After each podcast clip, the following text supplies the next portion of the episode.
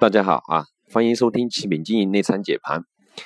看得到今天的一个收市情况，今天是大盘收在二九七幺点二八啊，上涨了十七个点，差不多十八个点。看得到大盘是收了一个小中阳线，对吧？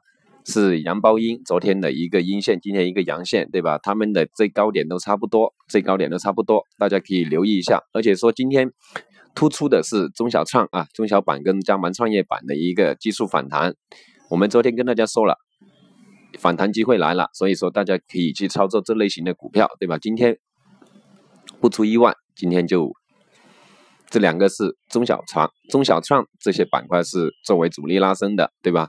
那主力板块呢？大盘的这些类型的股票呢，就拉的没那么厉害啊。但是房地产比较突出，房地产啊。但作为房地产的话呢，新城控股、嘉宝集团这些，大家可以后期继续关注啊。而且我们给大家说的安信集团，安不是安信信托，对吧？安信信托今天也涨了五六个点，对吧？大家可以留意。还有贵州百灵这两个股票，我们是前期给大家推荐过的啊。这些类型的股票，今天呢缩量的一个原因。啊，房地产涨的一个原因呢，是因为人民币逐步成为第三大世界第三大流通的货币啊，大家可以留意一下这方面的一个消息面。那量能的原因呢？为什么成交量缩量了呢？是因为国内注销了上万个的那个基金机构啊，基金机构啊，也就是由于这方面的一个原因造成的一个。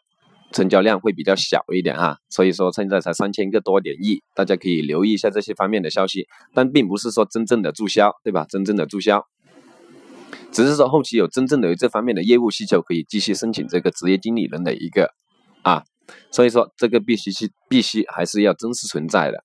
后期呢，我们明天的大盘首先要看三千点这样子一个点位的一个主力位置哈，三千点。附近的一个主力位置，对吧？三千点主力位置，然后就是看什么地方呢？要看到三零三零啊，这些附近，三零二零这些附近的一个更主要的一个位置。首先要看三千点这样一个主力位置啊，大家可以好好留意一下后期的一个大盘一个走势。那明天呢，继续关注中小盘跟创业板，还有房地产类型的股票，好吧？